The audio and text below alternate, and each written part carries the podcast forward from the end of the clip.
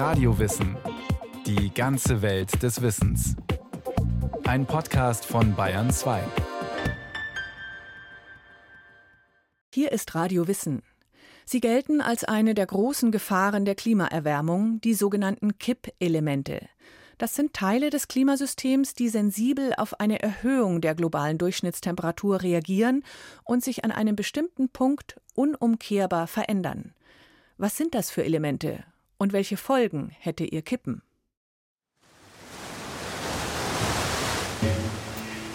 Das ist so ähnlich wie wenn Sie in einem Kajak sitzen und Sie lehnen sich zur Seite raus, dann kippt das so ein bisschen.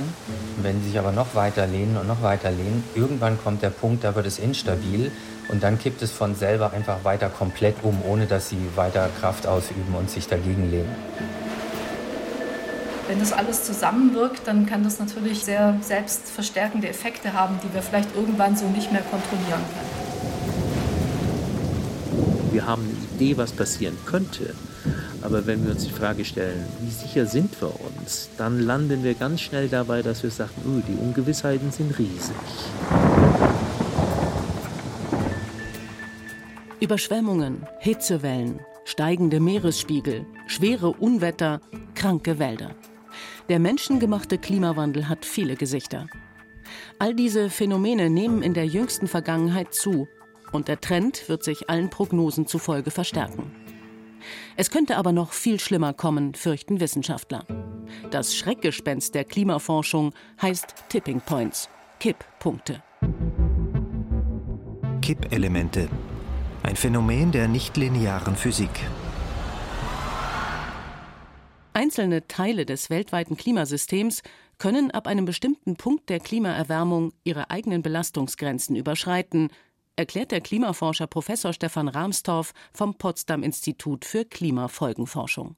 Das ist ein Phänomen der nichtlinearen Physik, dass bestimmte Systeme einen solchen Kipppunkt haben, jenseits von dem sie in einen ganz anderen Zustand übergehen und richtig destabilisiert werden. Man kennt das aus Seen zum Beispiel, dass Seen richtig umkippen von der Wasserqualität und dann die ganzen Fische absterben. Nach Überschreiten des Kipppunktes wird die weitere Entwicklung zum Selbstläufer. Das heißt, man kann sie nicht mehr beeinflussen. Auch dann nicht, wenn der Auslöser des Kippens abgestellt wird. Stefan Ramsdorff erklärt diesen Vorgang mit einem praktischen Beispiel. Wenn ich meine Kaffeetasse langsam in Richtung Schreibtischkante schiebe, dann muss ich sie schieben, damit sie sich überhaupt weiter bewegt. Aber ab einem gewissen Punkt, dem Kipppunkt, wenn sie nämlich halb über die Kante ist, dann wird sie von selber sich weiter bewegen, nämlich runterfallen und in einen völlig neuen Zustand übergehen. Bevor ein System seinen Kipppunkt erreicht, verliert es an Stabilität. Ähnlich wie bei einer Murmel, die in einer Mulde liegt. Bei leichten Störungen von außen kullert sie vor und zurück, findet aber wieder eine stabile Lage in der Mulde. Je stärker die Schwankungen, desto länger braucht sie dazu. Ist die Störbewegung zu stark, rollt die Murmel über den Rand in die nächste Senke. Dort findet sie zwar erneut ein stabiles Gleichgewicht, es ist aber ein anderer Zustand als vorher. Typischerweise haben wir einen relativ großen Unsicherheitsbereich, wo genau der Kipppunkt liegt, auch wenn wir wissen, dass es einen gibt. Und das liegt eben daran, dass es sich hier um nichtlineare Prozesse handelt, die dann sehr sensitiv von den genauen Bedingungen abhängen. Es gibt selbstverstärkende Prozesse, positive wie negative Rückkopplungseffekte, Interaktionen mit anderen Komponenten des Klimasystems. Die Beispiele Kanu, Kaffeetasse oder Murmel erklären deshalb nur einen Teil des Phänomens. Manche Systeme reagieren zudem träge auf das Überschreiten ihres Kipppunktes, das heißt über Jahrhunderte bis Jahrtausende, andere abrupt. Professor Jochem Marotzke, Direktor am Max-Planck-Institut für Meteorologie, ist einer der Leitautoren des sechsten Sachstandberichtes des Weltklimarates IPCC. Er findet den Begriff Kippelemente für Laien irreführend. Die meisten verbinden damit etwas jetzt, es landet woanders und kommt auch nicht wieder. Und weil es diese, ich würde mal sagen, doch Verwirrung oder unterschiedlichen Definitionen gibt, haben wir im letzten Bericht des Weltklimarats IPCC auch das Wort Kippelement sehr, sehr vorsichtig nur benutzt. Wir sprechen also lieber von abrupten Übergängen und wir sprechen lieber davon, ob etwas reversibel ist. Will sagen, passiert etwas schnell im Rahmen weniger Jahrzehnte und kommt es wieder, wenn die globale Erwärmung zurückgeht? Ist es reversibel, ist es irreversibel? Der jüngste IPCC-Bericht listet 15 verschiedene Tipping Points. Diskutiert werden deutlich mehr. Sie lassen sich in drei unterschiedlichen Klassen zusammenfassen. Eiskörper, bedrohte Ökosysteme von überregionaler Bedeutung und sich verändernde Strömungs- bzw. Zirkulationssysteme der Ozeane und der Atmosphäre. Die große Eisschmelze.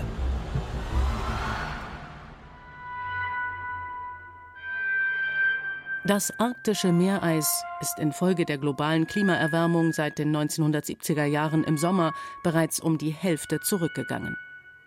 Es ist ein anschauliches Beispiel für ein Kippelement mit einem positiven, das bedeutet verstärkenden Rückkopplungseffekt. Das arktische Meereis hat einfach eine sehr zentrale Bedeutung für die Strahlungsbilanz unseres Planeten, weil diese helle Eisfläche ja einen Großteil der Sonnenstrahlung zurückspiegelt ins Weltall. Wenn das Eis weg ist, dann ist dunkler Ozean dort und der Ozean nimmt aber 90 Prozent der Sonneneinstrahlung auf. Und das ist ja auch der Hauptgrund, warum sich die Nordpolarregion schon in den letzten Jahrzehnten dreimal so schnell erwärmt hat wie der Rest des Globus. Und diese regionale Erwärmung wird letztlich die Abschmelze des Grönlandeises beschleunigen. Der aktuelle Bericht des Weltklimarates IPCC geht davon aus, dass die Arktis auf der nördlichen Erdhalbkugel noch in diesem Jahrhundert im Sommer komplett eisfrei sein wird, wenn die Erwärmung voranschreitet. Das arktische Meereis zählt zu den reversiblen Kippelementen. Das heißt, es könnte sich innerhalb von Jahren bis Jahrzehnten wieder aufbauen, wenn sich die äußeren Bedingungen ändern. Ganz anders ist das beim grönländischen Eisschild. Das Grönlandeis hat einen Kipppunkt, ab dem das weitere komplette Abschmelzen unvermeidlich als Selbstläufer passiert. Das liegt typischerweise an einem selbstverstärkenden Rückkopplungsprozess, der im Falle des Grönlandeises so aussieht, dass wenn das Eis dünner wird, das ist ja 3000 Meter dick, dann kommt die Oberfläche automatisch in immer wärmere Luftschichten, weil die Atmosphäre nach unten hin ja immer wärmer wird. Und es gibt eben da diesen kritischen Punkt, ab dem ist dann das komplette weitere Abschmelzen einfach ein sich selbst verstärkender Teufelskreis, ohne dass es eine weitere Erderwärmung gibt. Doch wo liegt dieser Kipppunkt? Irgendwo zwischen 1 und 3 Grad Erderwärmung, sagt Stefan Rahmstorff. Schon jetzt beträgt die globale Erwärmung 1,2 Grad. Der grönländische Eisschild könnte also bereits gekippt sein. Ob es tatsächlich so ist, weiß keiner. Nur eines ist absolut sicher, sagt Joachim Marotzke vom Max-Planck-Institut für Meteorologie. Wenn der mal weggeschmolzen ist, der kommt nicht mehr wieder, außer wir gehen in eine neue globale Eiszeit rein. Bis Grönland komplett eisfrei ist, kann es allerdings Jahrtausende dauern. Doch schon lange vorher werden die Folgen spürbar sein. Der Klimaforscher Stefan Rahmstorff spricht von einer Katastrophe für die ganze Welt. Der globale Meeresspiegel würde im Fall einer kompletten Schmelze um sieben Meter ansteigen. Schon viel eher würden praktisch alle Küstenstädte dieser Erde untergehen. Und durch das Abschmelzen des westantarktischen Eisschildes auf der südlichen Erdhalbkugel könnten weitere drei Meter dazukommen. Ramsdorff ist der Meinung, dass der Kipppunkt dort sogar bereits überschritten ist. Hitzestress in Meeren und Wäldern. Eines der sensibelsten Ökosysteme dieser Erde sind die tropischen Korallenriffe. Sie leben 30 Grad nördlich und südlich des Äquators, bereits sehr nah an ihrer eigenen Belastungsgrenze. Für Forscher wie Dr. Marlene Wall von Geomar, dem Helmholtz-Zentrum für Ozeanforschung in Kiel, sind Korallenriffe das Frühwarnsystem der Klimaerwärmung. Daher wurden Korallenriffe auch schon sehr früh als Canaries in the Coal Mine bezeichnet. Also man zieht hier Parallelen zum Kanarienvogel im Kohlebergwerk dem Bergleute den Gesang von Kanarienvögeln als Indikator für Veränderungen von der Luftqualität verwendet hatten. In den vergangenen 40 Jahren gab es regelmäßig Korallenbleichen, eine Stressreaktion der Korallen auf zu hohe Wassertemperaturen, die zu ihrem Absterben führt. Anfangs kamen die gefürchteten Bleichen nur lokal vor. 1998 wurden sie erstmals zu einem weltweiten Phänomen. Wenn Korallen genügend Zeit haben, sich zwischen Extremhitzeereignissen zu erholen, ist diese Entwicklung reversibel. Aber es kommt in immer kürzeren Abständen zu Bleichen. Am weltberühmten Great Barrier Reef vor Australien sind bereits 30 Prozent der Bestände verloren, sagt Marlene Wall, weltweit 14 Prozent. Also basierend auf Modellrechnungen werden zum Beispiel bei einem Erreichen von 1,5 Grad Ziel nur noch in etwa 10 bis 30 Prozent der Riffe erhalten bleiben. Und wenn wir aber das nicht schaffen und wir eher Richtung 2 Grad Ziel gehen, dann ist es auch nur mehr 1 Prozent der Riffe. Das Ökosystem Korallenriffe kann schnell kollabieren. Mehrere Hitzewellen hintereinander reichen aus. Ein unvergleicher Verlust von Artenvielfalt. Die Korallen sind sehr essentiell für die Gesundheit von äh, dem Ökosystem. Mehr als 90 Prozent aller Meeresarten sind direkt oder indirekt von Korallenriffen abhängig. Das heißt, sie stehen für eine immense Artenvielfalt und werden da auch gerne als die Regenwälder der Meere bezeichnet. Ähnlich verhält es sich mit dem Amazonas-Regenwald. Ein Zehntel aller weltweiten Arten lebt hier. Nicht nur deshalb fürchten Klimaforscher wie Dr. Nadine Rühr vom Institut für Meteorologie und Klimaforschung des Karlsruher Instituts für Technologie die Auswirkungen des Klimawandels auf das einzigartige Ökosystem. Der Amazonas ist ein sich selbst erhaltendes System und spielt deshalb eine wichtige Rolle für das weltweite Klima, erklärt sie.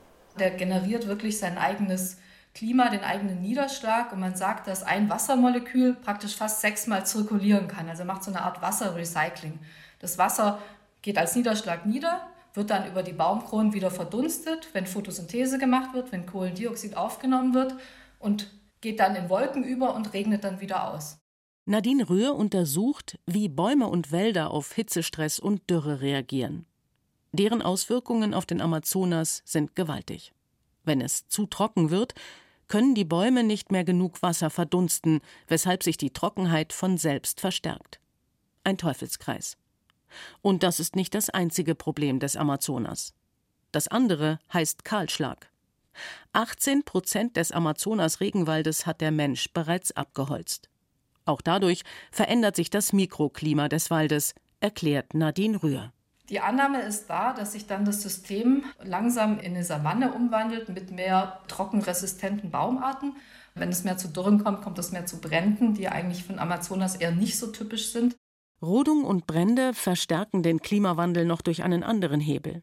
Wie der Permafrost ist der Amazonas-Regenwald eine mächtige Kohlenstoffsenke. 123 Gigatonnen Kohlenstoff speichert er in Form von Biomasse und bremst dadurch die Klimaerwärmung aus. Es wurden langjährig Messungen durchgeführt zu dem Gasaustausch, wie viel Kohlendioxid aufgenommen wird und abgegeben wird. Und da gibt es halt Bereiche im Amazonas, die sind schon keine Senke mehr für Kohlendioxid, sondern eine Quelle geworden. Wie stark müsste sich die Erde erwärmen, dass der Amazonas-Regenwald kippt? Das sei mit Hilfe der gängigen Klimamodelle nur sehr schwer vorherzusagen. Es gäbe zu viele Faktoren, die hier zusammenspielten, sagt die Klimaforscherin Nadine Rühr vom Karlsruher Institut für Technologie. Sie rechnet hier in jedem Fall nicht mit abrupten Veränderungen, sondern einem, wie sie sagt, schleichenden Prozess. Für den Amazonas sagt man halt 4 Grad Erwärmung, aber das geht ja einher mit der Abholzung auch. Deswegen sagen jetzt neuere Studien eher, bereits wenn vielleicht 25 Prozent abgeholzt wird mit der jetzigen Erwärmung, könnte man schon in das Kippen kommen. Genauso wichtig für das weltweite Klima wie der Amazonas-Regenwald sind die borealen Wälder des Nordens. Wie ein gigantischer Grüngürtel ziehen sie sich einmal um die Erdkugel.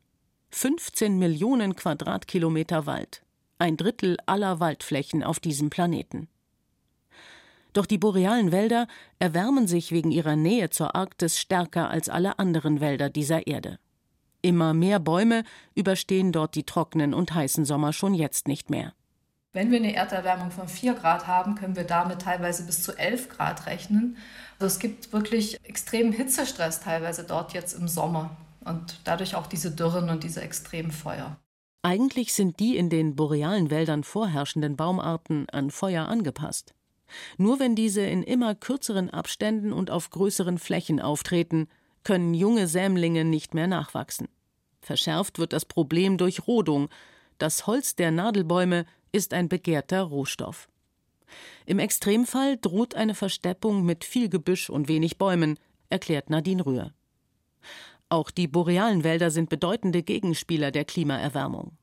20 Prozent des jährlichen globalen Kohlenstoffaustausches auf Landoberfläche finden laut der Klimaforscherin hier statt. Wenn die Wälder irgendwann mehr Kohlenstoff abgeben als aufnehmen, dann läuft der Klimawandel weiter, selbst wenn alle CO2-Emissionen aus fossilen Brennstoffen gestoppt werden, warnt sie. Geht im hohen nördlichen Atlantik das Salz aus,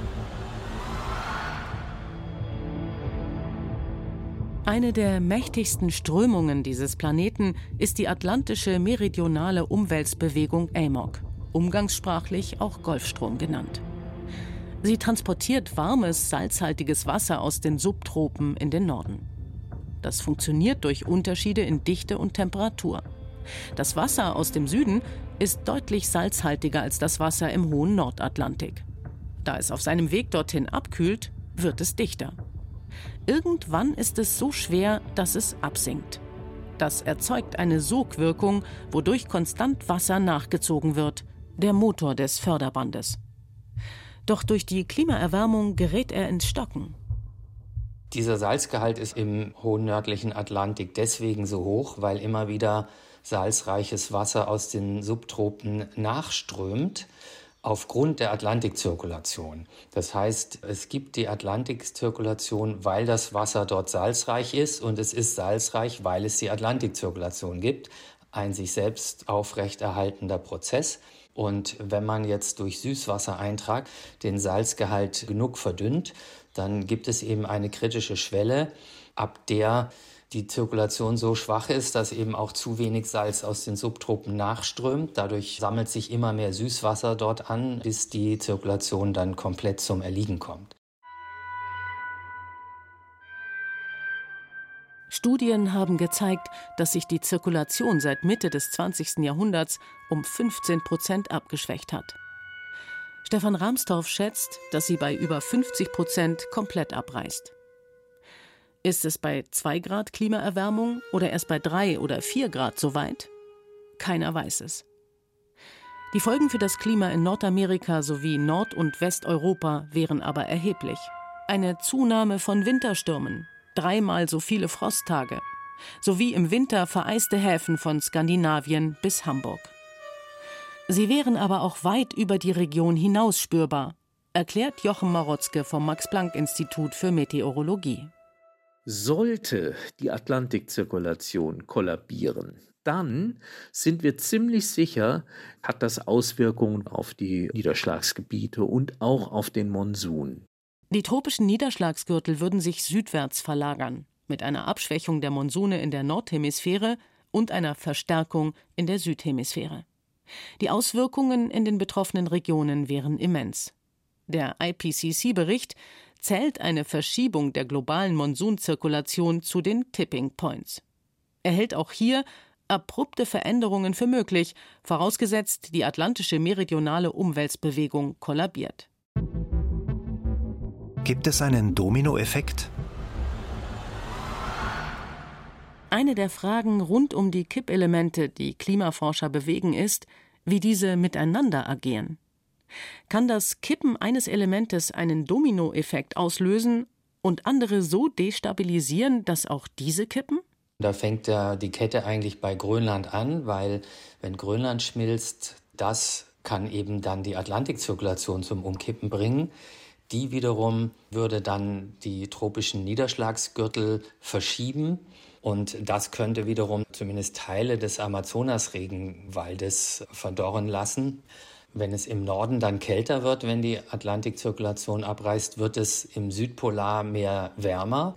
Und das könnte wiederum die Abschmelze der Antarktis beschleunigen. Alle Kippelemente hängen direkt oder indirekt miteinander zusammen. Ihre Bedeutung geht weit über das Regionale hinaus. Doch wie schnell bringen die globale Temperaturerhöhung, selbstverstärkende Prozesse und positive Rückkopplungen sie tatsächlich an ihre Belastungsgrenzen? Können negative Rückkopplungen die befürchteten Entwicklungen etwas verlangsamen? Ein Beispiel aus den borealen Wäldern. Einerseits geraten sie zunehmend unter Hitzestress, andererseits gewinnen sie durch Klimaerwärmung nach Norden hin an Fläche. Alle Veränderungen im Klimasystem sind eine Folge von komplexen Veränderungen auf verschiedenen Ebenen und mit Klimamodellen nur schwer vorherzusagen. Wir wollen verstehen, wie reagieren Bäume auf Hitze, Stress, Dürre, wann ist der Punkt, wann die absterben. Das können wir bald ganz gut modellieren. Andere Modelle knüpfen eher an anderen Punkten an. Zum Beispiel ist ja der Mensch auch ein ganz wichtiger Punkt. Wie wird er sich weiter verhalten? Wie verhält sich die Wirtschaft? Rühr hofft, dass sich die Klimamodelle bald so weit verbessern, dass genauere Aussagen möglich sind. Gibt aber zu bedenken, dass es dann bereits zu spät sein könnte, um manche Entwicklungen zu stoppen. Sicher ist aber, dass ein abrupter Zusammenbruch des globalen Klimas nicht realistisch ist. Wir können nichts von diesen Dingen ausschließen. Wenn es um eine Risikoabschätzung geht, dann muss man schon schauen, klar, es ist niedrige Wahrscheinlichkeit, aber hohe Folgen.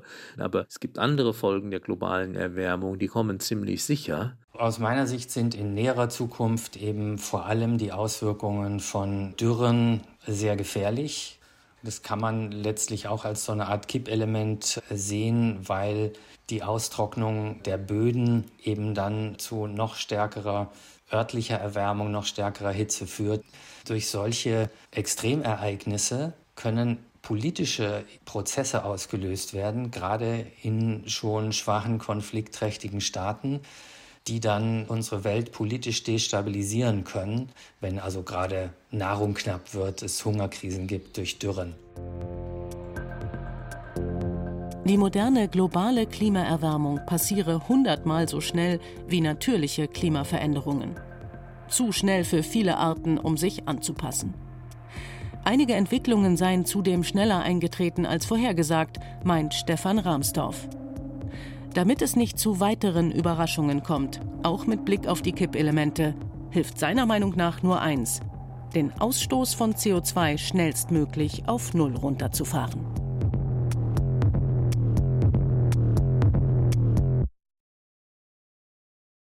Kippelemente in der Klimawissenschaft, eine hochkomplexe Angelegenheit, wie Roana Bruxitter recherchiert hat.